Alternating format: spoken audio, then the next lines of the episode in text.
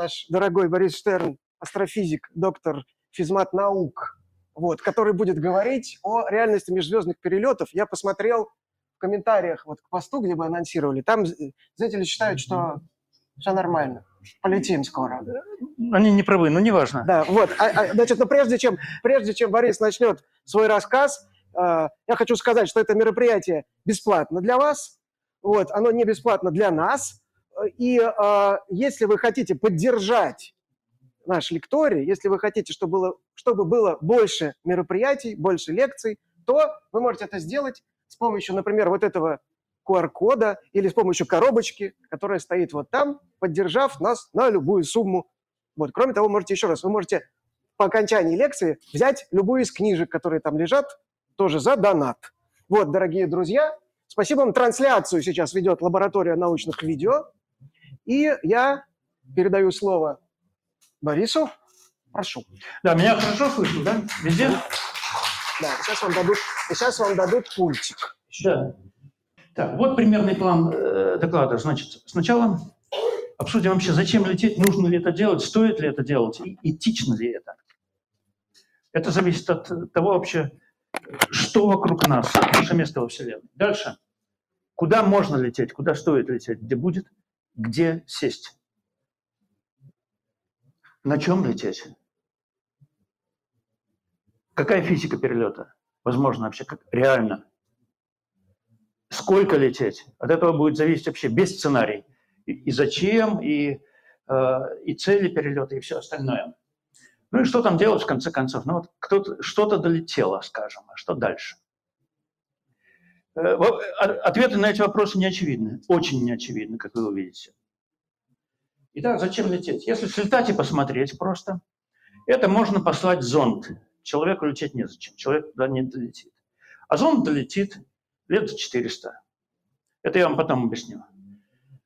Найти жизнь, ее проще найти, никуда не летая, с Земли, просто положив деньги в очень хорошие наблюдательные средства, телескопы.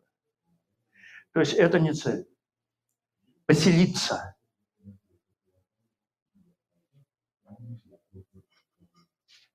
что значит поселиться? Не просто поселить человека, какое-то поселение колонии, а э, поселить земную жизнь.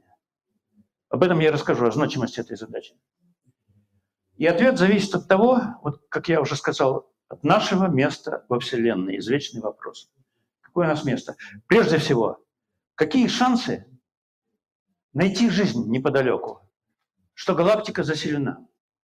Это вопрос к биологам. Ну вот, например, знаменитый биолог Евгений Кунин. Он считает, что чтобы возникла жизнь, возникла дарвиновская эволюция, то есть появился отбор с изменчивостью и с наследственностью, нужна уже довольно сложная молекулярная машинка, репликаза. Это она состоит примерно из двух тысяч э, азотистых оснований нуклеотидов. То есть это белок такой довольно сложный. И чтобы этот белок собрался без какого-то замысла случайно, Вероятность этого примерно 10 минус тысячный. Что значит 10 минус тысячный? На что ее нормировать? Да на что угодно. На планету, на столкновение молекул. 10 минус тысячный, здесь минус тысячный. Это вероятность, которая вообще неосуществима в пределах видимого, видимой Вселенной. Эта вероятность осуществима только в огромном множестве разных Вселенных, или если наша Вселенная имеет совершенно гигантские размеры. Один раз где-то.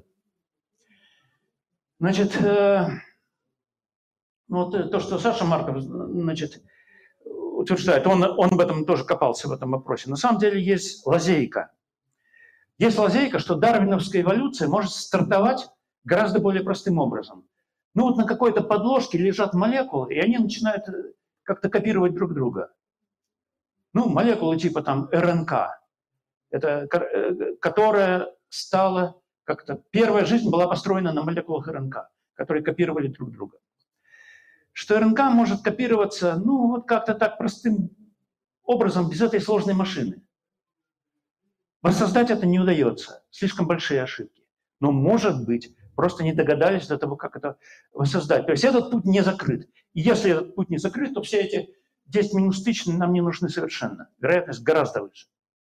Теперь Армен Мукиджанян, значит, эм, тоже в некотором роде классик, он пока что самая правдоподобная гипотеза, где возникла жизнь на Земле. И он считает, что жизнь может быть в галактике есть, и даже на многих планетах, но, скорее всего, она застряла в очень ранней форме какой-то. Какая-то слизь бактериальная, что-то в этом, в этом роде. И что найти развитую жизнь жутко сложно. Даже если возникла просто жизнь, чтобы она стала развитой, нужно э, кислородный фотосинтез, иначе она будет очень беспомощной. Кислородный фотосинтез – это уже, уже изобретение хитроумное. Там передача и синтез молекул довольно сложный. И как до этого догадаться, в общем-то, э, человеку непросто. Дальше. Бактерии. Как они превратились в сложных эукариотов, которые простейшие, из которых потом получились организмы. Это симбиоз двух организмов, и это тоже очень маловероятная задача. То есть там как-то все должно было совпасть и очень удачно подобраться. И этот самый, вот эти оба шага, кислородный фотосинтез и эукариот, это миллиарды лет. Эволюция ждала миллиарды лет. Вот пыталась там чего-то изобрести, значит, вот столько времени у нее ушло. Дальше. Животные. Это не просто многоклеточные организмы, там комок какой-то, это самое, слизи, а с органами, у которых э, способны к движению. То есть это еще миллиард лет. И это всего 600 миллионов лет назад, до Кембрий, поздний до Кембрий, появились первые животные. Значит, смотрите, Земле 4,5 миллиарда лет, 600 а миллионов лет назад появились, появилась первая развитая жизнь, а через, еще через миллиард лет на Земле будет невозможно жить. Что разогреется Солнце, и так по оценкам Земля превратится в Венеру. Таким образом, то, что на Земле возникла вот такая развитая жизнь, это очень редкая удача. И в этом сходится большинство биологов. Может быть, они не правы. Но давайте дальше исходить из того, что они правы. Если они правы, мы одиноки. Одиноки в очень большом пространстве. Возможно, в галактике единственная цивилизация. И тут вам решается парадокс Ферми, что это никакой не парадокс, что развитая жизнь просто, просто редчайший феномен. И, э, никому до нас не достучаться, и нам ни до кого не достучаться. Теперь, это редчайший феномен. А можем ли мы способствовать его распространению, этого редчайшего феномена? Потому что, оставаясь на Земле, когда-нибудь он загнется, в конце концов. Ну, правда, и Вселенная когда-то умрет в нынешнем виде. Но, по крайней мере, еще есть там триллион лет в запасе, триллионы. На Земле она может погибнуть гораздо раньше. Значит, это и есть главная цель. Ради чего вообще стоит разводить весь этот сбор? Дать посмотреть, это очень дорого. И человек никогда не, никуда не слетает. А именно распространить жизнь. Вот это и есть достойная цель того, что я буду рассказывать дальше. А если бы в галактике э, везде было полно жизни вокруг, то лететь куда-то, посылать земную жизнь не только не нужно, это тяжелейшая задача, но это, кроме того, и неэтично, потому что так можно угрохать чью-то чужую эволюцию. Значит, теперь, куда лететь? Это тоже был когда-то довольно большой вопрос, но сейчас мы знаем массу планетных систем. Тысяч шесть, наверное, этих планетных систем мы знаем. В основном они открыты космическим телескопом Кеплер, который долго смотрел в одно место и видел, как планеты проходят на фоне своей звезды, и, Земля, и звезда немножко теряет блеск. И вот из тех, что он открыл, около 6 тысяч, ну, всего 2-3 зем... Э, десятка – это типа земель э, в зоне обитаемости. То есть они на таком расстоянии от своей. Э, хозяйской звезды, что они нормально греются, что там не перегрев и не недогрев. Вот. И ближайшие из них, из этих перспективных, в тысячи световых лет, туда не долететь. Но это неправильная картина. Это мы видели, это искали под фонарем. Понятно, да? То есть смотрели в одно место, где много звезд, и видели те, которые пересекают линию зрения. Это одна четырехсотая часть неба. Если эту статистику, вот, кстати, каталог, вот, вот и все, собственно, вот э, нормально греемые планеты у звезд типа Солнца, все. Ну как из, этого, из этих данных вытащить правду? Верна ли эта картина? А, значит, для этого надо посмотреть, как ищут экзопланеты. Есть два способа основных. Колебания лучевой скорости звезды. То есть а, планета крутится вокруг звезды и колеблет эту звезду вперед-назад от нас э, к себе и от нас. И это видно по смещению спектральных линий этой звезды. Причем смещение Юпитер колеблет Солнце со скоростью 10 метров в секунду, а Земля 10 сантиметров в секунду. А ширина линии соответствует разбросу тепловых скоростей километров в секунду. То есть эти линии широкие двигаются на ничтожную часть своей ширины, вытаскивают люди – сложная обработка, но вытаскивают. 10 метров в секунду сейчас ловится легко, на раз. Метр в секунду уже тоже. Люди подобрались типа 40, даже 30 сантиметров в секунду. Будь солнце в три раза легче, оно бы, Земля бы его двигала со скоростью уже 30 сантиметров в секунду. Это уже детектируемо, это уже подбираются люди. Вот. Как бы фантастически это ни звучало, но метод уже подбирается к детектирования Земли. Первая звезда вообще была горячий Юпитер. И она, там скорость лучевая была десятки метров в секунду. Значит, вот то, что обнаружили. Вот это найденные звезды этим лучевым методом. А Земля вот здесь, видите, она далеко отпала от всех этих точек обнаруженных. В пустом месте, здесь ничего не ловится. Пока что. Дальше, другой метод Кеплера. Вот так он видит проход Юпитера на фоне звезды. Но здесь никуда не деться. Тут явно прошла планета, и там даже видны звездные пятна, когда она проходит на их фоне. А Земля, на самом деле, эффект довольно слабый. И чтобы увидеть Землю, надо вот таких корыт наловить несколько. Ну, желательно десяток там где-нибудь, потому что каждый из них ненадежно, потому что звезда сама по себе дышит. Вот этот самый Кеплер, его ПЗС матрицы, вот место, куда он смотрел. И вот если, вот, но Землю он тоже не видит. Земля здесь, на этом графике. То есть вот то, что намерил Кеплер. Здесь две популяции планет. То есть это разные сценарии их образования. Земля не видна. Но здесь много статистики, из которой можно делать всякие экстраполяции. И люди сделали эти экстраполяции. Сейчас я немножко перескочу. Ага.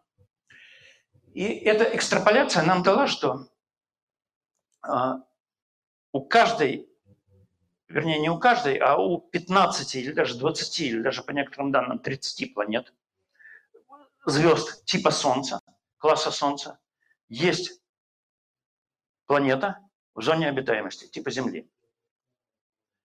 Это значит, в галактике их миллиарды. И это значит, что ближайшая находится где-то до 20, в пределах до 20 световых лет. Это очень близко. А в 30, в радиусе 30 световых лет уже есть из чего выбирать. Значит, я говорю у звезды типа Солнца. Но есть звезды других типов. Годятся ли они? Вернемся назад чуть-чуть. К сожалению, нет. Яркие звезды. Вот это диаграмма Герцшпрунга Рассела. Э, яркие звезды, они недолго живут. Там не может, не успеет пройти эволюция просто. Красные карлики. Это, с одной стороны, звезды комфортные, потому что они светят до миллиарда лет. До трех миллиардов даже. Но они неприятные, они слишком бурные. Там все кипит, там огромная активность вспышечная, мощнейший звездный ветер. Хуже того, эти самые красные карлики, первые там 10-20 миллионов лет, они были сотни раз ярче, чем, ну, десятки раз, по крайней мере, ярче, чем сейчас. То есть они сначала все прокалили, а потом остыли. И получается, что планеты, которые вокруг в зоне обитаемости нынешней красных карликов, они были прокалены. На них, вообще говоря, сложно предположить, что есть вода. И люди строят всякие хитроумные сценарии, чтобы как-то там вытащить, найти лазейки, что вокруг красных карликов тоже можно жить, но это все натяжки. Такие натяжки довольно серьезные, тяжелые. То есть, скорее всего, вокруг красных карликов жить нельзя. Да, еще не сказал еще одну вещь, что они все время повернуты одной стороной к звезде эти планеты. То есть одно полушарие горячее, другое холодное. Это называется приливное замыкание. Очень жалко, потому что у ближайшей к нам звезды, Проксима Центавра, есть планета тяжелее Земли, ну, еще класса Земли, в зоне обитаемости. Это интересный факт, вот, но надежды мало. А вот хорошие звезды – это желтые, типа Солнца, и оранжевые – это класс К. Вот.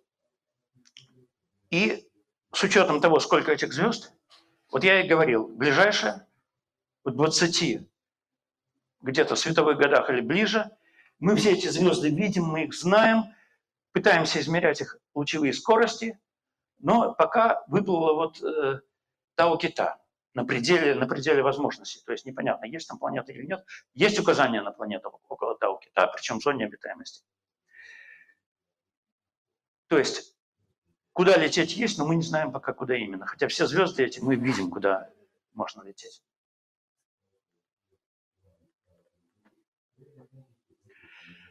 Увидеть их, может быть, удастся напрямую когда-нибудь. Строятся гигантские телескопы, которые просто могут вот рядом со звездой увидеть эту слабенькую планету напрямую и измерить ее спектр.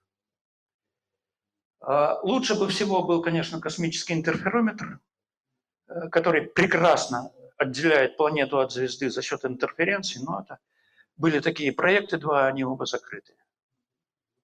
То есть мы не знаем пока, куда лететь, но у нас есть статистические оценки, что лететь надо примерно 20 световых лет. Ну или если в парсеках, это, соответственно, где-то 7-8 парсек. Ну вот, значит, ситуация, с одной стороны, оптимистическая, что по межзвездным расстояниям вероятная дистанция для колонизации планеты не безумная, вполне реальная. С другой стороны, это все-таки безумное расстояние. С межзвездной точки зрения не безумное, с человеческой безумное. Теперь, а можно ли узнать, есть ли жизнь на этих планетах? Ну вот с помощью этих гигантских телескопов. Для этого надо измерять всякие, всякие э, инфракрасные излучения планеты. Во-первых, надо убедиться, что у нее есть атмосфера. Атмосферы уже видят на просвет, когда планета проходит на фоне звезды. Но это, как правило, атмосферы планет-гигантов. Э, ну и что, у Венеры тоже есть атмосфера. Тоже планета земного типа. Жить на ней невозможно. То есть можно найти какие-то там зацепки, указания, но не факт, что мы найдем. Есть такое понятие биомаркеры, когда вот говорят, вот нашли этот газ в атмосфере, это значит, скорее всего, есть жизнь. Это тоже не совсем правильно. Вот это пример, это компьютерная симуляция того, как видел бы, какой спектр видел бы один из этих проектов космических интерферометров, именно он Дарвин называется, на планете в 30 световых годах. Он бы увидел спектральные линии озона, если он там есть. И он бы увидел там воду, он бы увидел СО2, и люди бы сразу закричали, там есть жизнь. И были бы неправы. Почему? Потому что вот этот озон, откуда он может взяться? Если там есть вода, из этой воды, без всякой биологии, пар поднимается наверх, наверху облучение, космическое излучение и ультра, жесткий ультрафиолет, который эту воду разбивает, водород улетает, кислород остается. И мы его видим. Никакой биологии. Поэтому надо делать всяческие дополнения. Да, если там много кислорода. И если звезда не очень активная, если у нее звездный ветер не такой могучий, наверное, это все-таки биогенный кислород. Вот так можно предположить, но опять же это будет немножко шаткое такое утверждение, но оптимистическое. То есть это на самом деле очень тяжело узнать, есть ли жизнь. Скорее всего, я думаю, э, мое предположение, что там через 20 лет люди в конце концов придут к выводу, что жизни в обозримых окрестностях нет. Причем этот вывод может следовать и из а, обозрений, обзоров э, астрономических, также и с точки зрения биологов. Их вердикт очень хотелось бы услышать. Но я не биолог, я не знаю. Теперь, я сказал, что по межзвездным понятиям лететь недалеко. А по человеческим это вот как получается. Если все в 10 миллиардов раз уменьшить, так что Солнце будет грейпфрутом, Земля песчинкой, э, миллиметр. Проксима Центавра тогда будет в Красноярске. И свет будет ползти 3 сантиметра в секунду. А скорость Voyager в 5 миллиметров в час. И долетят они туда через 100 тысяч лет. Так что вот это вот человеческие масштабы, чтобы так представить. Все это, конечно, безумно далеко. Значит, теперь, куда лететь, скорее всего, есть. Теперь, лететь безумно далеко. На каком физическом принципе? Давайте голосовать. Кто за то, что люди полетят к звездам на антивеществе. Это фотонный корабль, который э, был очень популярен во времена моей молодости. Мало так. А, а, одну руку вижу, одну руку вижу. Так. Термоядерный синтез. Тоже мало, но больше. Больше. Так, про это я скажу, про термоядерный синтез. Это довольно забавная история. Warp Drive все слышали такое слово? О, больше рук. Больше рук. Так, хорошо. Тривиальное ядерное деление. Меньше, чем warp drive. Новый неизвестный физический принцип. Ну, тоже не густо. Ну, так же, как и все остальное. О, Соколов.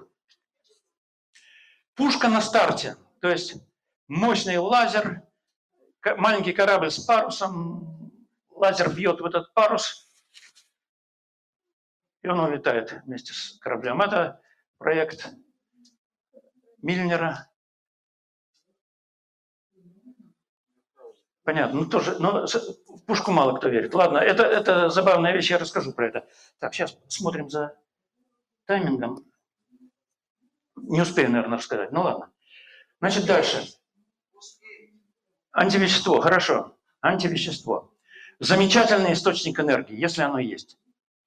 В ЦЕРНе умеют производить антивещество. Известен КПД. Чтобы нагенерить там, скажем, один джоуль, заключающийся в антивеществе, надо затратить миллиард джоулей. Почему такой низкий КПД? Антивещество должно быть в форме, значит, антипротон и позитрон. Позитрон – тривиальная вещь. Позитроны рождаются только так. А вот антипротоны, чтобы его родить в пучке частиц, надо, надо родить три кварка так, чтобы они полетели вместе и объединились в один протон. И здесь мы сразу теряем четыре порядка. Одна десятитысячная энергетический выход этого. А потом же надо еще этот протон затормозить, охладить и посадить на него позитрон. И здесь мы еще теряем 5 порядков. Может быть, может быть, вот на втором этапе сильно усовершенствуют, скажем, на тысячу раз. Но все равно это будет одна миллионная КПД. С таким КПД вообще бесполезно что-нибудь пытаться делать. Это чтобы накопить энергию на корабль, надо угробить всю земную вообще биосферу, и то не хватит. И то не хватит. Так что это было бы хорошо, но здесь просто не, не, не проходит по физике, так сказать, по э, реальной, как это, реальной инженерии. Значит, теперь термоядерный синтез. Был забавный проект «Взрыволет». То есть берем водородную бомбу, взрываем перед ним плита, и взрыв, продукты взрыва толкают эту плиту. Такой вообще замечательный человек, как Фриман Брайсон в этом участвовал. Ну, наверное, как там, сидел в столовой и э, это самое, ему сказали, давайте что-нибудь посчитаем. Ну, посчитаем. Вот. Но репутацию свою запятнал, тем не менее. Значит, э, в чем проблема? Во-первых, вес этой плиты. Чтобы ее поглотить, она должна быть чудовищно тяжелой, там типа миллиона тонн. То есть сразу пороговый вес жуткий.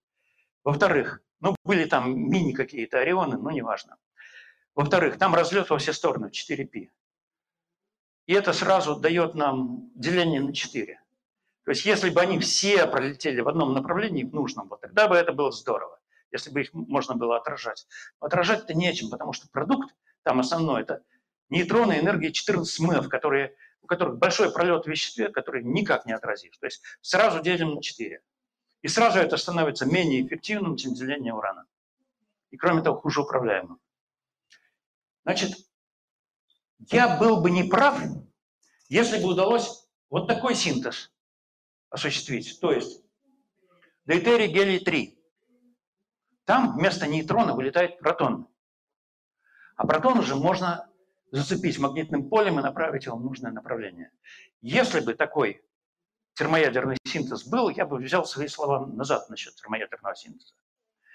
Но тут опять проблема. Вот есть такой параметр Лоусона, это температура умножить на плотность, умножить на время удержания. Для этого синтеза в 10 тысяч раз хуже, чем для дейтерия третьего, который используется в бомбах там и так далее, и во всяких токамаках. Так что здесь все очень кисло, но не совсем безнадежно, я бы сказал. В принципе, когда-нибудь это может стать. Вот. Значит, теперь Drive, так называемый пузырь Алькубьери. Значит, что сделал сам Алькубьери? Он рассчитал, что если взять некую материю, которая называется фантомная материя, фантомная энергия, прошу прощения, расположить ее определенным образом, то получится такой пузырь, в котором можно сидеть внутри, и который будет корежить пространство вокруг себя, что как будто ты в нем летишь. Хотя на самом ты вроде как никуда не летишь и стоишь. Значит, это все, как сказать, это все называется презрительно релятивистская инженерия. То есть это не решение уравнения Эйнштейна.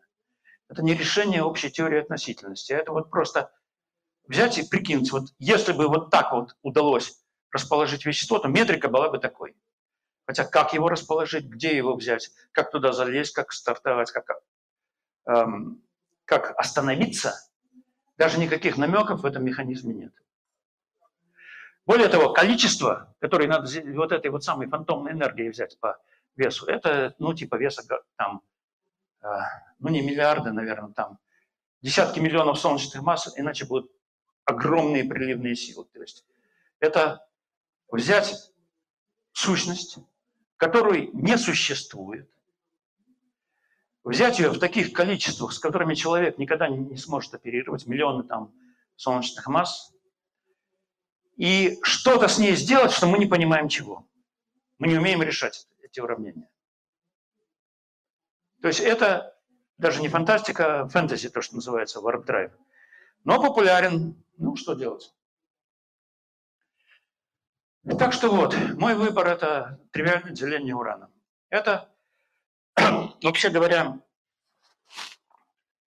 процесс, который дает выделение, энерговыделение, порядка одной сотой МЦ квадрат. Значит, антивещество дает МЦ квадрат, то, что там содержится. Термоядерный синтез дает примерно 0,3, 3%, э, прошу прощения, МЦ квадрат. Это дает 1%. Э, термоядерный синтез, прошу прощения, 4 с небольшим процентом, это 1%. Э, но это, с этим легче управляться, эффективность будет выше. Это стандартный ядерный реактор, как источник энергии. Что с ним делать дальше? Да, а, насчет физических принципов я не сказал. Значит, э, современная физика вообще развита настолько хорошо, она знает не все про то, как устроен мир. Но она точно знает, что на человеческих масштабах ничего больше нет. То есть она точно знает, что нет ничего, с чем мы нового принципиально, с чем мы могли оперировать вот на данных наших масштабах нашей жизни. Если построить ускоритель, там на порядке мощнее Большого дронного коллайдера, он наверняка найдет новую физику. Новая физика, скорее всего, есть на очень малых масштабах. Есть варианты темной материи, когда это некое такое очень диффузное поле, очень легкое такое, слабо взаимодействующее. Другие масштабы очень низкие, до которых мы не можем тянуться, мы не можем схватить за шкирку это поле. Точно так же с нейтрино, кстати. Все, что мы можем схватить за шкирку, известно. Это уран, это в принципе термоядерный синтез, и это даже в принципе антивещество, несмотря на жутко низкий КПД.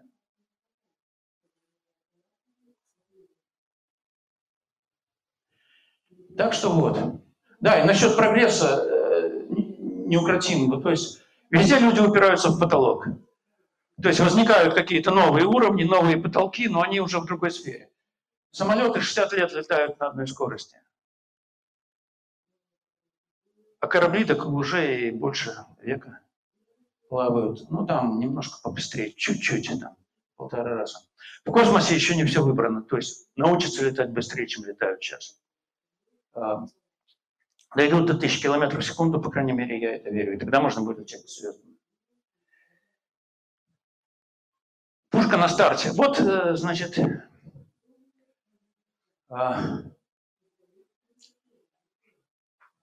товарищ Миллер и товарищ Хокинг.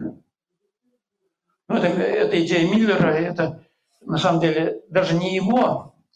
Такой Филипп Люпин есть э, в Штатах, вот он его соблазнил как-то на этот проект.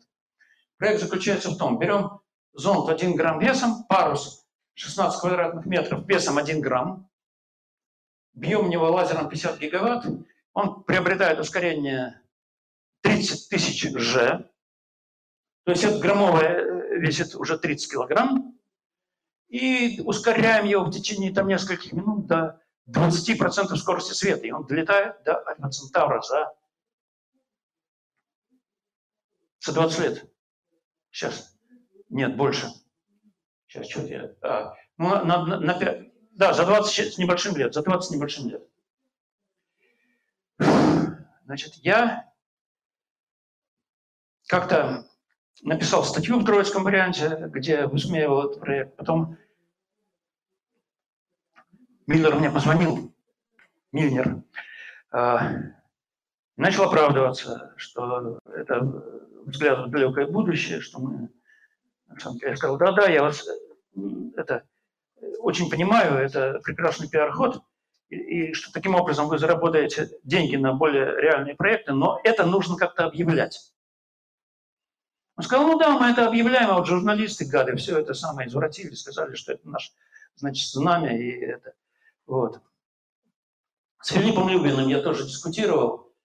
Вот, с ним тяжело дискутировать. То есть э, я ему говорю, как вы, у вас минимум там 20 миллионов фазированных, фазируемых лазеров должно быть. Он говорит, сделаем. Ну, что после этого скажешь? Я говорю, что невозможно контролировать этот самый луч лазерный из-за турбулентности в атмосфере. Он говорит, а мы там поставим какой-то материнский корабль же в космосе, который будет все регулировать. Ну, то есть, э, как сказать, когда человека не за что ухватить вот так вот, когда он вот так вот, как уж эм, вывертывается, это уже не диалог. Да, если они долетят, эм, как они передадут назад этот сигнал, ну там просто по квантовой механике не проходит. Вот с такого граммульчики передать что-то на э, астрономические расстояния. Так что остановимся на уране. Значит, скорость истечения считается очень легко. Это, грубо говоря, вот я сказал, 1% скорости света. Надо там поделить на 2, извлечь корень. Ну и получается, что где-то там 13 тысяч в секунду. И на КПД еще на корень из КПД, да. Корень из КПД, забыл корень добавить. Получается, ну, 6 тысяч километров в секунду нормальная скорость иссечения. Знаете, формула Циолковского, то есть берем скорость иссечения, логарифм начальной массы к конечной массе. Вот это будет наша конечная скорость. Если взять большой логарифм, то он разгонится значит, до 11 тысяч километров в секунду. И за 100 лет долетит до Альфа Центавра, между прочим. Это уже быстро. То есть это... Почему важно, что это 100 лет, а не 400? Потому что тот, кто это делал, знает, что его правнук увидит результат и будет гордиться прадедом.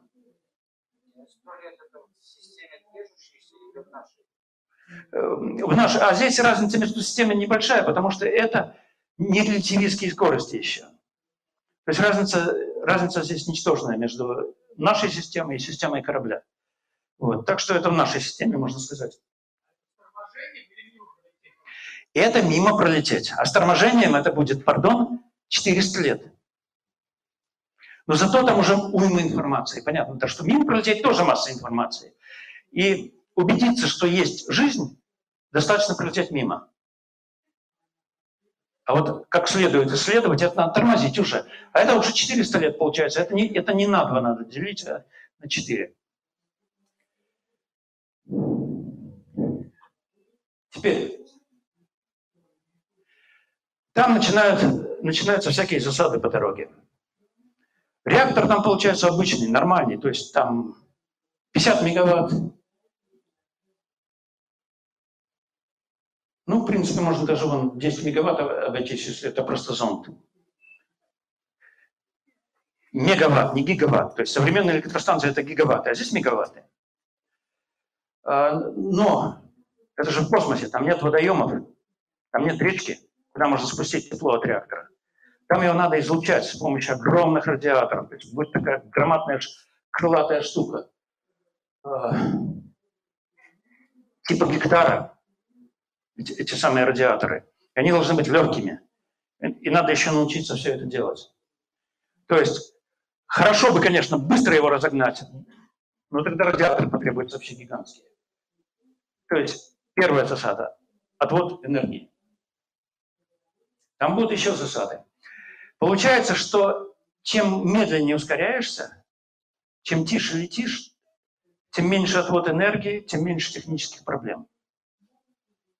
Но это, это уже сотни лет. А там дальше и тысячи пойдут. Сейчас объясню почему. Как должен выглядеть реактор?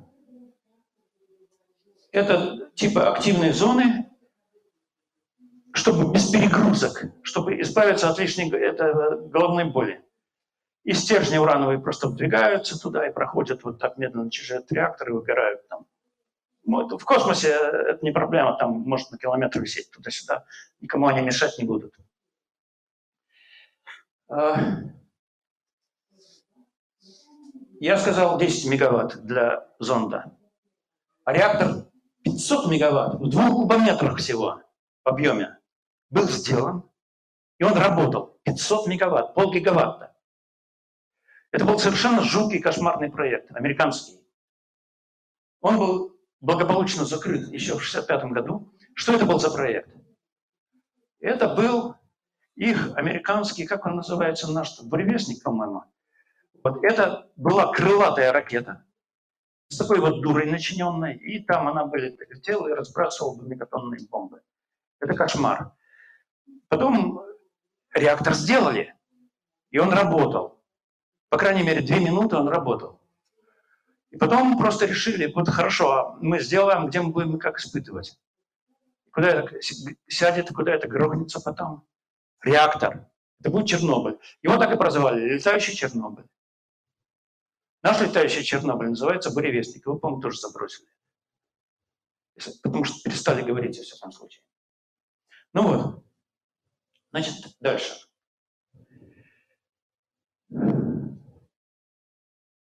Как из тепла получить электроэнергию? Там понадобится электроэнергия для, э, для двигателя. Еще одна засада. Да, да, у нас есть вот то же самое в Voyager. Только там не реактор, а радиоактивный распад. Редеги, так называемые. Там эффективность, я не знаю, процентов несколько. Рекорд 20. Ну, рассчитывают дотянуть до 30. А на, на Voyager этот ретрек летает нормально 40 лет уже. Правда, мощность падает. Значит, теперь двигатель. Э, ну, наиболее известен ионный двигатель, то есть берем и ускоряем электрическим полем. Немножко неудобно, потому что надо иметь хорошее рабочее вещество. Допустим, ксенон. Дополнительно вывести с собой этот ксенон. То есть надо бы продукты деления урана выбрасывать, а у них у всех разный заряд, разный вес. Здесь хорошо работает плазменный двигатель на скрещенных электромагнит... электрических электромагнитных полях, так называемый двигатель на эффекте Холлова. Ну, в общем, я не буду вдаваться в детали, это все люди реально работают, но для полета в Солнечной системе. Значит, пропускаем цифири. Вот она здесь есть. Значит, получается, что 400 лет до Альфа Центавра, как я уже говорил. Дальше. Для заселения экзопланеты надо тормозить и вести больше, и лететь дальше. 4000 лет. Никакой человек, никакой корабль поколений уже не катит. Корабль поколений – это вообще безумный вес, просто безумный совершенно. Безумное, тепло, безумное тепловыделение, теплоотвод. И потом эти поколения – это еще и этическая проблема. Единственный вариант – это, если мы говорим о распространении жизни, это посылать всякие семена, бактерии, эмбрионы. Выживут ли они за 4000 лет перелета? Тоже соответствующая проблема. Теперь, как это должно выглядеть? Ну, не так, как рисуют все эти межзвездные корабли, конечно. Это должна быть какая-то легкая конструкция на ниточках. То есть спереди двигатель, за ним энергоблок, реактор, тоже на ниточке, там километр длиной, где-нибудь там на десятки километров ниточка еще, это самая полезная нагрузка. Ускорение ничтожное. Вот эти цифры приводил, там совершенно маленькое ускорение. Он ускоряется до нескольких тысяч километров в секунду, но очень долго и медленно. Это оптимальная стратегия.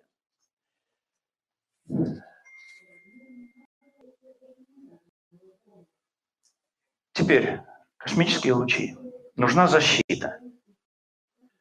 Так, э, ну, может быть, какие-то бактерии долетят, но, скажем, эмбрион млекопитающих так погибнет. Магнитная защита – самый легкий вариант. Э, сверхпроводимость будет. Сверхпроводимость нужна для космоса, там температура 20 Кельвина. Сейчас объявили о комнатной сверхпроводимости, но это, скорее всего, ерунда, но доберутся до 20 Кельвина, я уверен. Эм, то есть это самое должно быть вокруг полезной нагрузки частицы. И опять засада. Чтобы отклонить достаточно частицы, эта самая обмотка должна весить.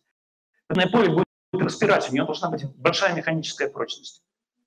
Тысячи тонн она должна держать это. Тысячи тонн радиусом, 10, радиусом, скажем, 20 метров диаметром. Она сама должна быть тяжелой, просто потому что у нее не хватит механических, какие там изобрет, изобретут, может быть, какие-нибудь волокна, э, эти самые нано, из нанотрубок.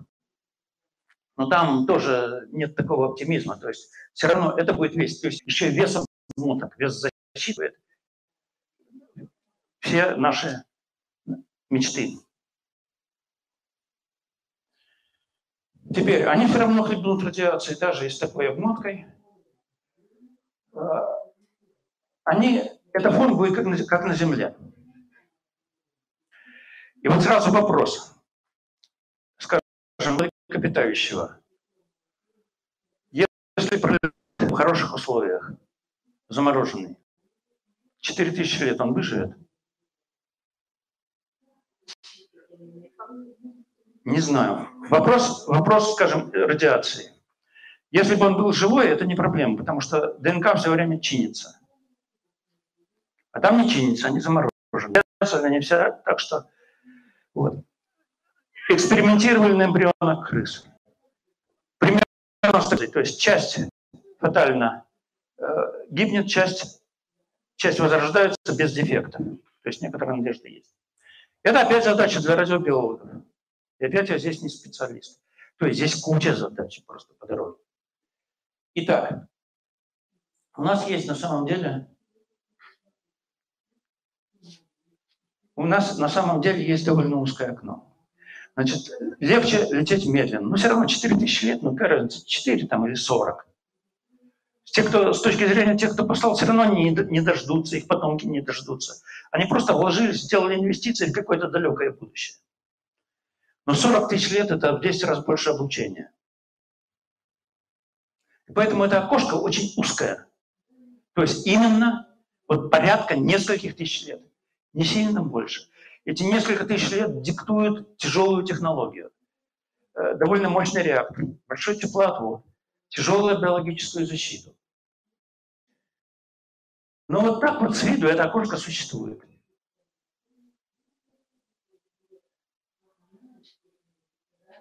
Наверное, несколько планет, пригодных для жизни, достижимы. Ну вот со всеми этими оговорками. Там я еще не сказал про материаловедческие проблемы.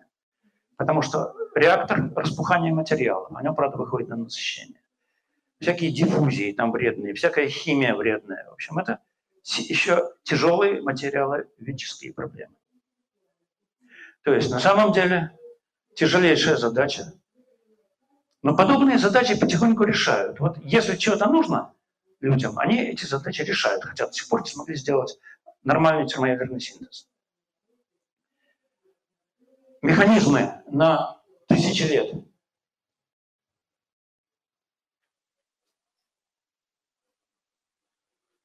А вот есть такой механизм. Миллиардер Безос, который эти самые полеты в космос устроил туристические, вот он э, такие часы заказал, ему сделали, и они работают. То есть э, у них гарантийный срок 10 тысяч лет.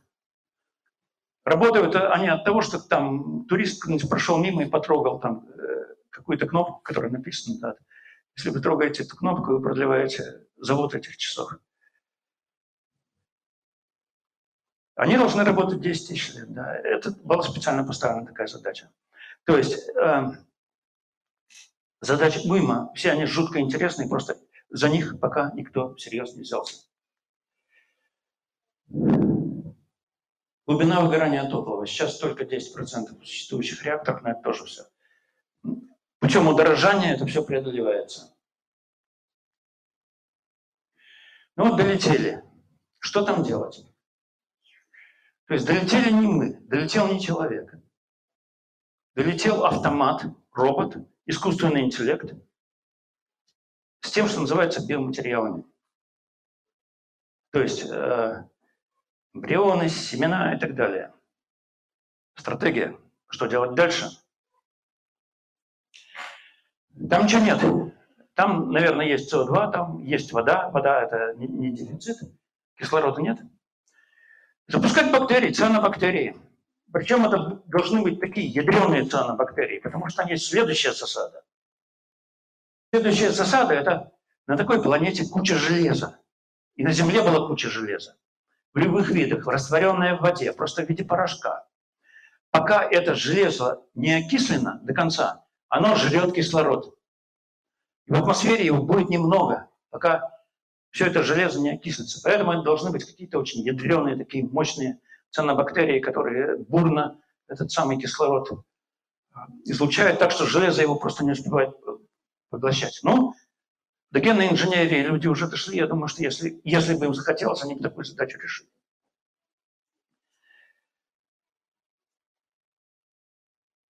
Ну вот так вот, значит, запускаем воду этих сине-зеленых, там засеиваем сушу, потом всякой живностью растительной которые не требуют много кислорода, ну, что-то им нужно там. А уже потом вот, надо воспитывать фауну, да, и здесь новые проблемы. Здесь новые проблемы, здесь должен быть мощнейший искусственный интеллект. Там даже щенка вы, э, вырастить мама нужна, а здесь одни роботы. Значит, нам нужны какие-то очень хорошие роботы, которые смогут этого щенка вырастить и воспитать. Вот. Не говоря уж о человеке. Ну, там будут собаки, будет уже полегче. Роботы плюс собаки – это уже... Сейчас, секунду. Вот. Руслан, я лекцию читаю.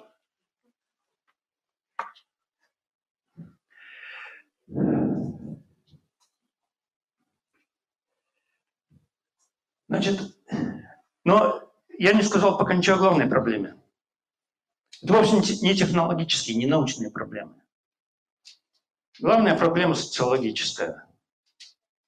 Потому что, как я уже сказал, это инвестиции, причем тяжелые, такие мощные инвестиции. Безумно дорогие, которые включают в там бюджеты развитых стран целые. Неопределенное будущее. Кто на это готов вкладываться? Горизонт планирования нынешний там, дай бог там, несколько лет человека. А здесь тысячи лет. То есть это должен быть какой-то пока что недосягаемый для нас альтруизм. Э.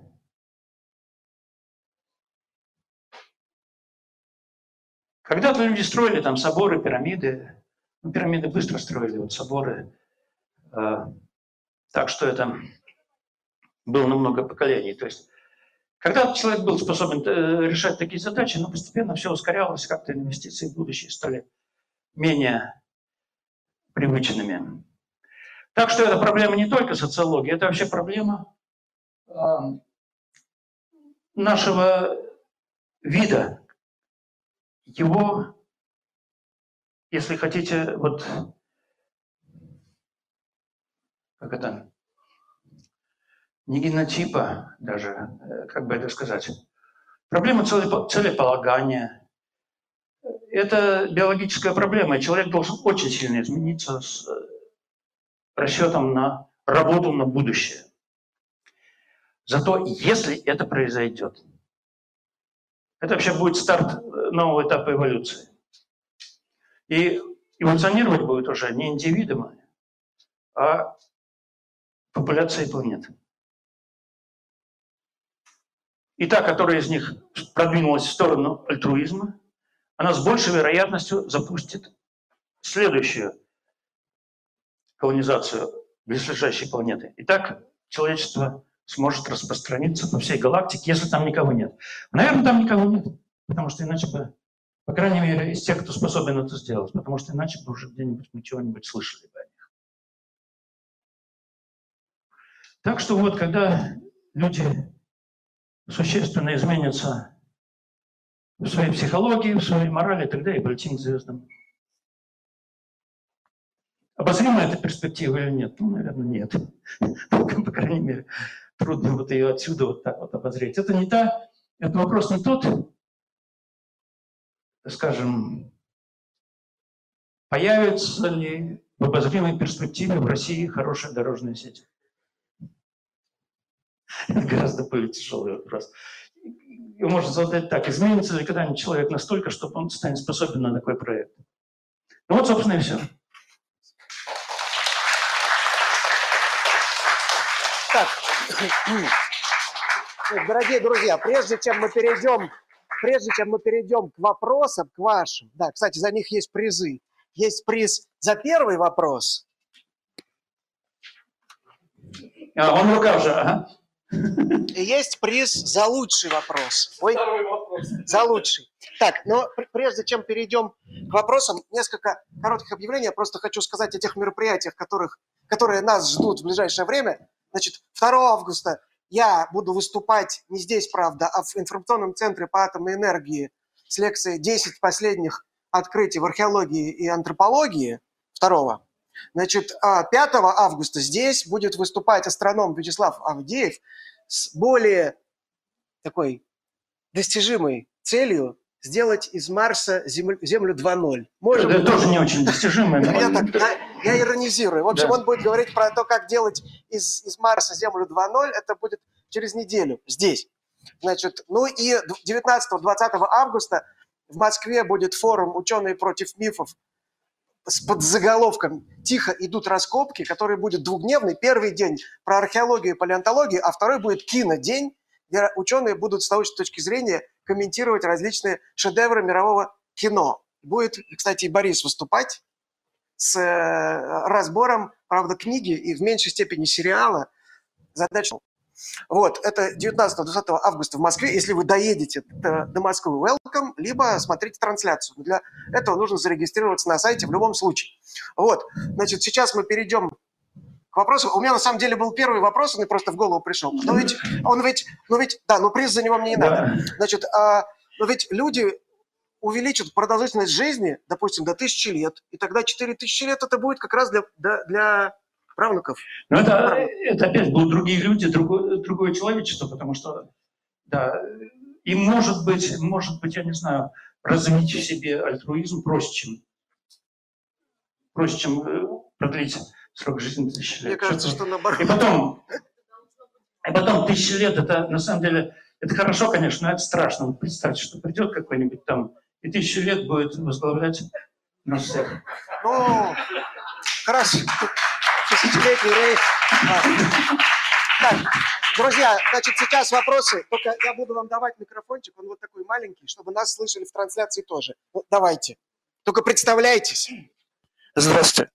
А, меня зовут Алексей, у меня такой вопрос. Вы рассказали о том, что самый реальный полет – это когда искусственный интеллект э, берет с собой набор бактерий всевозможных и летит куда-то заселять. А у меня такой вопрос. А что, если мы есть потомки приблизительно такого же? Что-нибудь об этом говорит? Есть много всяких этих самых у Дмитрия, у Дмитрия Вибе недавно была лекция на эту тему, и мы брали у него интервью еще в ту же степень. Значит, реально, то, что жизнь на Земле прилетела с Марса, вполне реально. Нет никаких проблем. Значит, то, что кто-то развитый э, принес на Землю жизнь в виде э, бактерий, вот этих самых, самых первых там, даже есть химические следы какой-то рынковой жизни еще – он бы, наверное, начал с чего-нибудь покрупнее, скорее всего. Так логично было бы для него, я думаю. А то, что бактерии прилетели откуда-то еще, это запросто. И более того, на Венере э, были подходящие условия для жизни. Просто как к этому сказать? Как к этому отнестись? Э, в принципе, возможно. Но нужно ли это предполагать? Потому что, вот смотрите, если говорить о подспермии откуда-то с межзвездных расстояний. На Земле эволюция шла до человека 4,5 миллиарда лет. Где-то, если она шла еще там столько же, 5 миллиардов лет, то это было последнее звено возможное, потому что раньше Вселенная была непригодна для жизни. Понятно, да? То есть панспермия потеряла смысл э, с, с понятием, что Вселенная эволюционирует, и ее срок жизни конечен. Так, пожалуйста.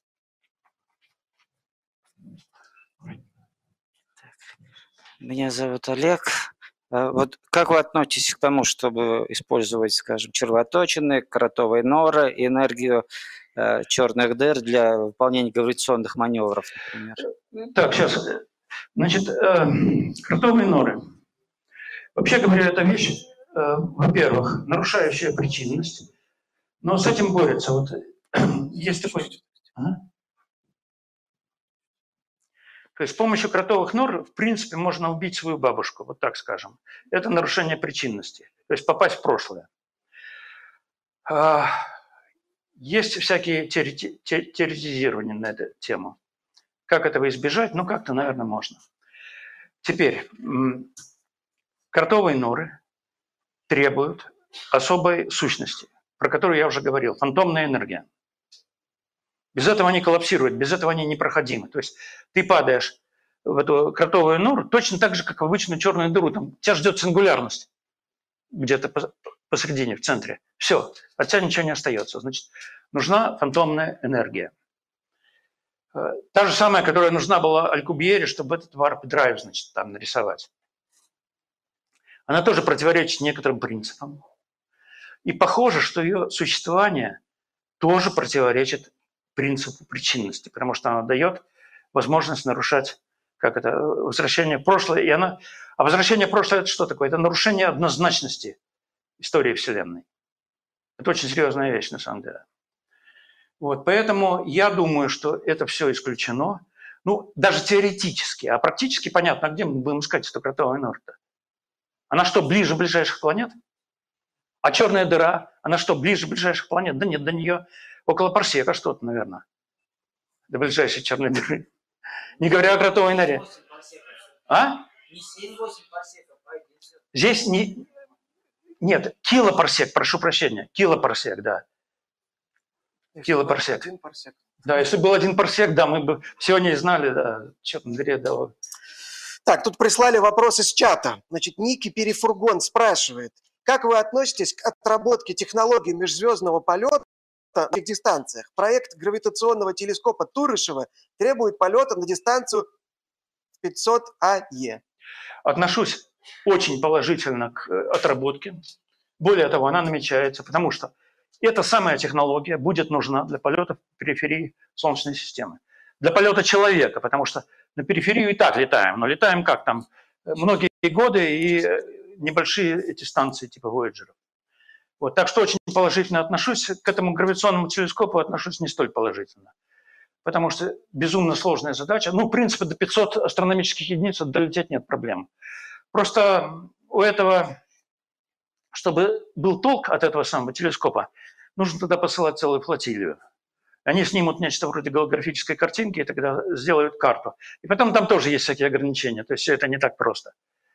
Вот. Один это будут там жуткие операции, из которых не восстановишь картину. Так, давайте в задние ряды, пожалуйста, микрофончик. Нажимать никуда не, Не надо, надо. просто Нет, просто Потом- Здравствуйте. А, Большое спасибо за увлекательную лекцию. У меня, наверное, два вопроса, вытекающие из одного. Вот сейчас э, в массовой культуре есть большое количество фантастических произведений, описывающих различные способы путешествия к звездам. Расскажите, пожалуйста, во-первых, а, какое из них ваше самое любимое, а во-вторых, какое, а, на ваш взгляд, может быть э, в дальнейшем осуществимо? Так. Э, Ну, что, хулиганский ответ. Читайте «Ковчег 47 Либр» Бориса Штерна.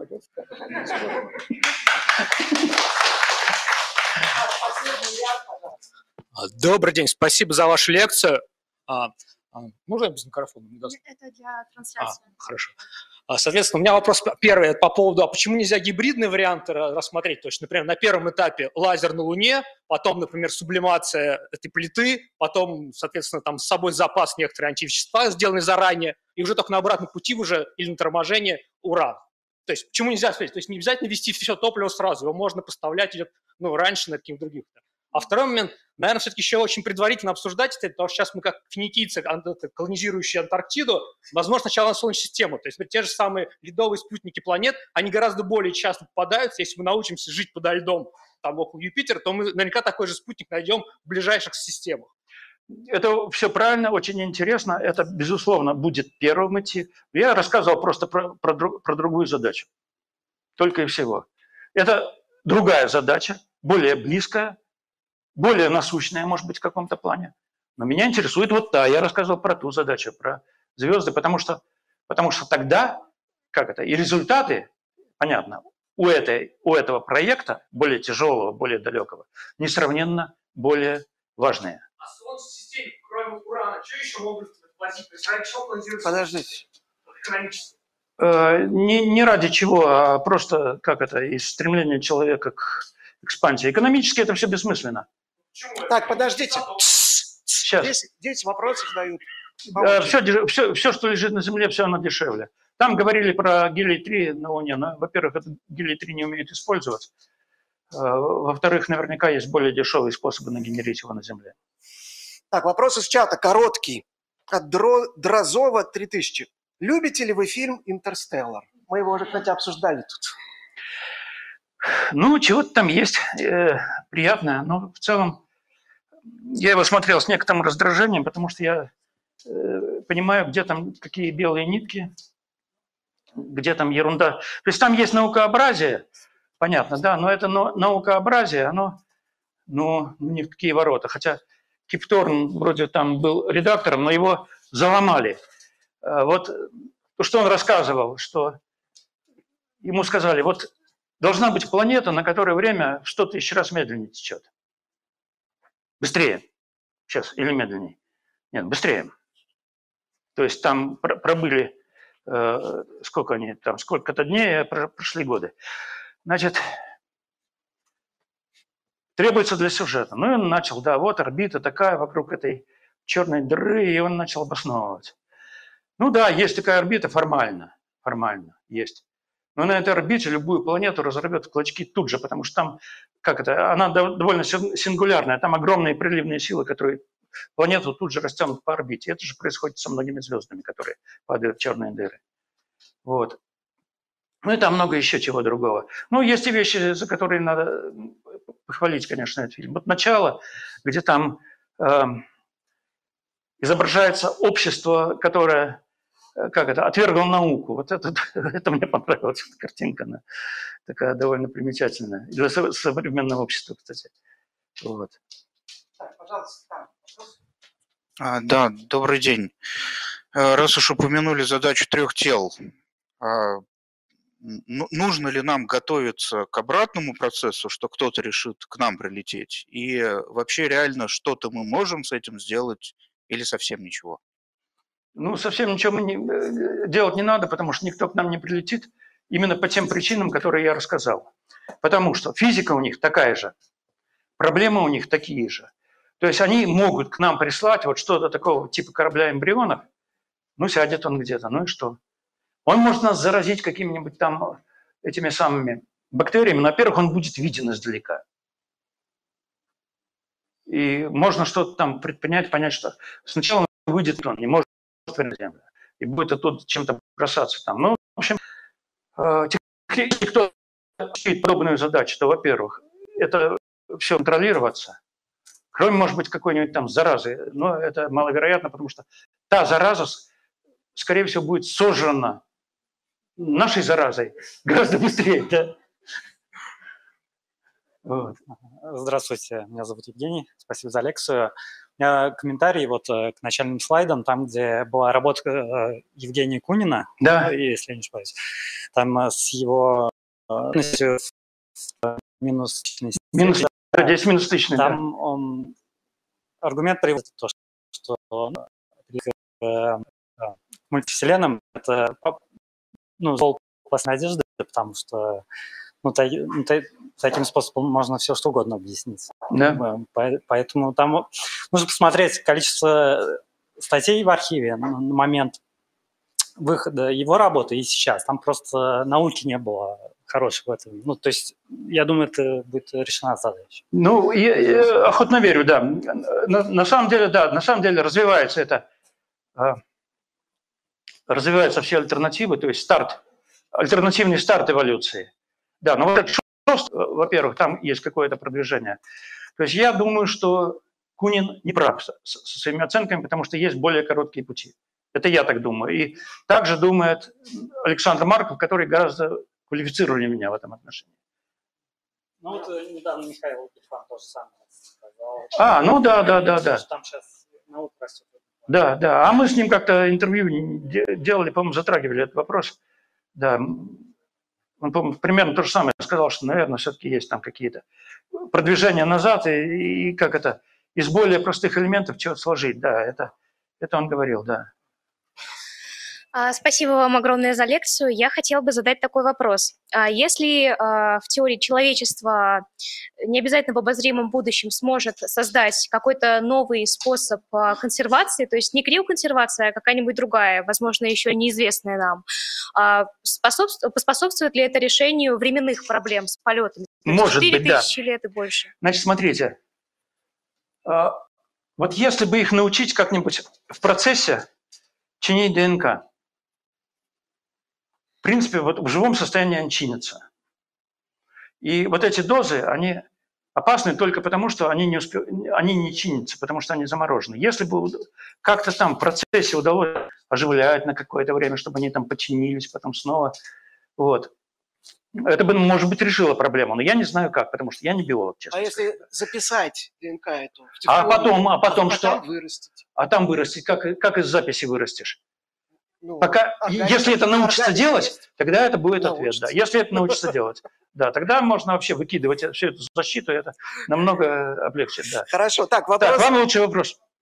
Ну, Приз, нет, пока нет, что. Не, не, не, не. Значит, а, вопрос из, из чата задает Ксения Диметрий Целест.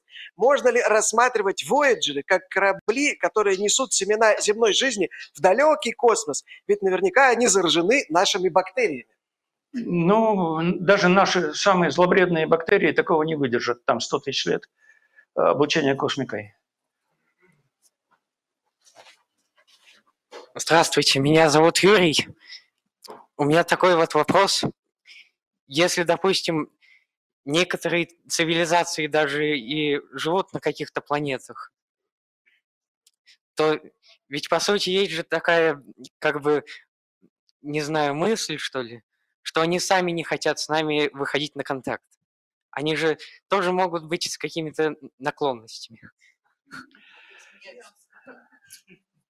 Могут. Э, Но, во-первых, во-первых, если, если их, они где-то есть, во-первых, радиосвязь межзвездная – это довольно простая вещь на самом деле. Там она не требует э, жутких. То есть они все как-то должны придерживаться согласованной такой э, политики. С какой стати? Это очень странная политика. А почему бы это? это а, это опять, кстати, отсылает э, к Лю Цзесиню, к его следующей книжке, да, что там не надо шуметь, а только тебе кто-нибудь прилетит. Вот я по-моему, э, там такая мысль содержится. Ну, я не знаю, это эм, ну, какая-то конспирология, но об этом рассуждать как-то ну, не очень интересно, потому что мы сейчас видим, что на самом деле, на самом деле, скорее всего, никого нет. Мы видим, что перелетать чудовищно тяжело. И то, что мы никого не слышим, для этого есть на самом деле масса объяснений. Не только это, что все молчат, а потому что недолго живут, развившись, да, легко разминуться во времени. Эм, Никто не дотягивает до э, такого систематического э, рассылки систематической этих самых радиосигналов. То есть, скорее всего, скорее всего, не, не то, что не хотят, а лень или не могут. Это более вероятно. Я, я вот только хочу э, сказать, что вчера буквально вышла статья на Plus One, правда, про то, что нашли в- на Колыме нематоду, которая пролежала замерзшей 46 тысяч лет. И ее оживили, и он- она партеногенетически размножается. Уже там сколько-то поколений. Охотно Вот. верю, я Ну, слышал правда, подобные вещи. Да, Подтвердить еще хорошо, потому что Ага. она действительно э, 40 тысяч такая древняя, да. Да, ну про семена это факт уже. Вот то, что семена там сходят в большом количестве. И про бактерии это уже тоже это. А нематода, да, это интересно. А, Здравствуйте, спасибо за лекцию. Вот я как биолог, да, вот послушал лекцию, интересно, спасибо большое. Но есть пару неувязочек, да, ну я уж не буду акцентировать внимание, потому что вы физик, да, я так понимаю. Вот, это уже наше поле. Вот. Но самая главная будет проблема биологическая в том плане перелетов. Даже вот космонавт, который летает на МКС, а, те бактерии, которые они приносят на МКС, а, у бактерий развивается способность к резистентности, резистентности, то есть повышай- э, повышение шансов выживаемости. Самая высокая резистентность – это у нас в больницах, самые суперинфекции. Также на МКС. Космонавты, дальнейшие перелеты в космос, а, бактерии, которые будут преодолевать сильные излучения радиации и так далее, условия, которые будут пребывать уже на Землю, это будет одна из главных проблем. На самом деле об этом не говорят. Но это будет одна из Сейчас главных проблем, потому что пребывать?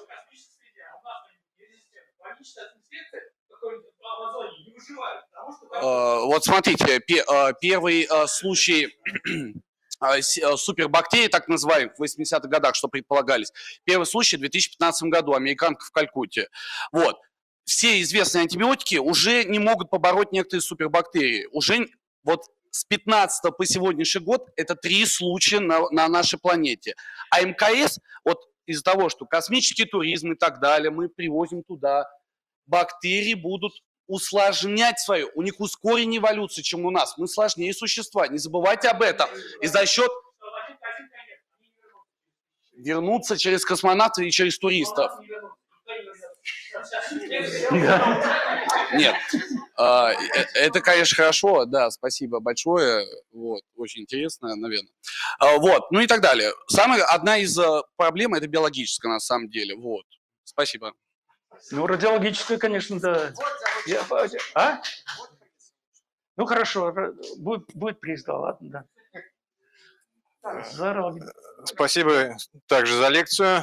Меня зовут Александр. Вот среди тех эм, сложностей, которые вы назвали при преодолении этих расстояний, почему вы не затронули такой момент, как возможность столкновения с космическими объектами, ну, то есть метеорами, там, каким-то другим. Все равно вероятность отлично от нуля, и она выше, чем эта вероятность 10, э, Выше, чем 10 минус тысячных, безусловно. Конечно, да. да. То есть физически возможно, тем более, что с такой скоростью, как будет двигаться этот аппарат, такое столкновение будет почти фатальным. Значит так, эм, с чем столкнется этот самый корабль? Значит, он сгребет, сейчас у меня был слайд. Так, сейчас. Он сгребет 99 грамм газа на своем пути и 1 грамм пыли. Мелкой, как дым. То есть эти микрочастицы могут там какие-то язвочки производить. Ну, это, эта скорость не релятивистская, это всего лишь тысячи километров в секунду. То есть это будут какие-то микровзрывчики, наверное, там тонкую фольгу они могут прошибить. Но это всего грамм на всем пути. Но газ есть газ, что там отдельные молекулы. Более крупных тел вероятность, ну не 10 минус тысячная, а 10 минус 10 это вполне хватит, чтобы ей пренебречь. 10 минус 10. 10 минус 10. Например, я точно не считал, ну порядок такой, наверное. Ну, если за 4 тысячи лет или за 40 тысяч лет. Ну и что, какая разница? Это все рассчитывается на траекторию, на путь. Хорошо. Так, То есть, э, потому что все остальное летает медленно, и все, что он сгребет вот так, как бульдозер на этом пути, все, все может грести. Сгребет он вот столько, 99 грамм газа и грамм пыли. Вот вопрос из чата от Максима Фролова. Окей, появился патент на альфеновский, альфиновский двигатель в ПППЛ автор Фатима Ибрахими из Principal Research чего-то там. Для чего он может быть использован? Что это за альфеновский двигатель? Ну, это тоже разновидность плазменного, плазменного двигателя, там тоже скрещенные волны. Какая-то, это на самом деле модификация двигателя на эффекте Холла, ну, скрещенные поля, короче говоря. Э, имя Фатима я слышал. Угу. Подробно с этим проектом не разбирался, вот так скажем. Что-то я посмотрел, ну да, да, да, да, что-то там. Супринский проект с текущим рассолом урана. И еще сейчас британцы сделали как раз на, на Я думаю, что вот эти длинные стержни, они удобнее, чем это растворы урана. Раствор урана тоже, в принципе, но если лететь очень долго, если в космосе, а, то есть раствор тоже решает проблему перезагрузки. Понятно, да? То есть его прокачиваешь и прокачиваешь. Вот. Но там, во-первых, балласт. Это всякая остальная химия, кроме урана. И, во-вторых, там не факт, что всякие паразитные сечения там и все такое, с ними проще бороться. Не кричите, пожалуйста, в микрофон надо говорить, иначе в трансляции вас никто не услышит. Пожалуйста. Да, пожалуйста, вопросы. Так, Тогда вопрос из чата. Если мы научимся проникать в пространство с большим количеством измерений, спрашивает Дмитрий Решетников, это поможет в межзвездных перелетах? А в зависимости от геометрии нашей Вселенной. Значит, э, так, грубо говоря, нет. Потому что другие измерения, вот согласно э, минстриму научному, свернуты в трубочки диаметром 10 минус 37 сантиметра. Поможет нам проникать в эти трубочки. Но есть теории, где они свернуты в трубочки размером миллиметр. Это так называемая гевная гравитация. Ее искали в ЦЕРНе, не нашли. Вот. Тогда бы гравитация вела себя по-другому, и тогда бы могли образовываться, легче образовывать черные дыры. Так, пожалуйста.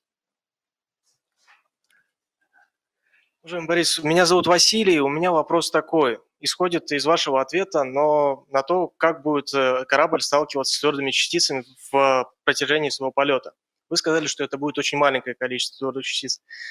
Вопрос заключается в том, на сколько процентном примерно соотношение Вселенная заполнена твердыми частицами и насколько оно неоднородно распределено по ее структуре? Значит, э, речь идет, вопрос уточняющий, речь идет о Вселенной вообще или о Вселенной в нашей округе, там, в десятках световых лет? Значит так, у Вселенной в целом контраст. Порядка сотни, то есть есть войды, есть э, стенки доменные, не доменные, прошу прощения, стенки крупномасштабной структуры, которые в 10 раз плотнее в них в среднем вещество, чем в войдах. Есть узлы, где еще в 10 раз плотнее. Это межгалактическая среда, усредненная вот таким гигантским объемом. Значит, в галактике, ну там вообще уже гораздо больше контраст плотности идет. Значит, внутри галактики газово-полевые комплексы, они гораздо плотнее, чем в среднем вещество. Они, может быть, еще раз, в сто раз плотнее. Вокруг нас близко нет. Тумана Сириона есть там, довольно близкий, где-то еще. Вот. У нас вокруг все однородно, достаточно. Вот, то есть, ну вот 20-30 световых лет тут э, все без разницы примерно. Однородно. А так, да, во Вселенной здоровенный контраст, конечно. Так, иду опять в задние ряды, пожалуйста. Ну, это здоровенный контраст, это разница между одним протоном на кубический метр и одним протоном на кубический сантиметр. Понятно, да? Да, и, наверное, еще такой вопрос, наверное, поближе. А вот зачем в ближайшее будущее, вот можно сказать, какие-то успехи, то, не знаю, там, не знаю, посадка на Луну вторичная, там, на Марс. Вот лично вы зачем ожидаете, что ну, на горизонте там ближайших 5-10 лет какие-то такие подвижки будут? Не 4 тысячи лет вперед, я вот что-то ближайшее... Ничего, вот, я жду такое? их с нетерпением, все никак дождаться не могу, и не знаю, дождусь ли. Нет, на Луну дождусь, наверное, а вот на Марс уже как-то не очевидно. Это очень, э, очень хотелось бы дождаться. А где дождется? Так, пожалуйста, вопросы, друзья. Так, тогда приз за лучший вопрос. Кому достанется развивающая игра с печенькой? Так, а вы же назначили биолог. А, да, вы, вот, да, вот биолог, да. Биолог про бактерии, которые нас убьют. Да. Космические бактерии.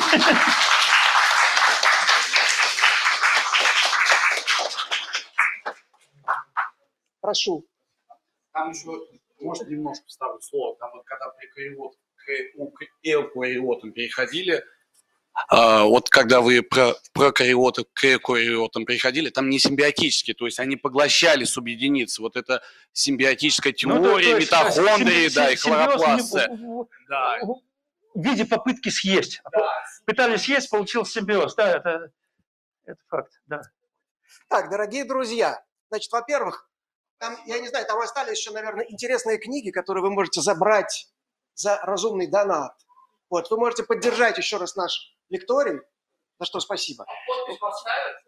А, там книги, к сожалению, не авторство Бориса, но я думаю, что да. Вот, а, но это будет стоить дороже. Так, да, дорогие друзья, значит, еще раз напоминаю, 2 августа будет моя лекция в ИЦА, 5 августа здесь будет Вячеслав Авдеев говорить нам, как мы дождемся, наконец, терраформирования Марса. Да. Вот. И 19-20 августа в Москве форум «Ученые против мифов», где будут выступать, где я буду выступать, Борис будет выступать, и вообще куча классных людей. Вот. А, спасибо вам. До новых встреч. Мы еще здесь.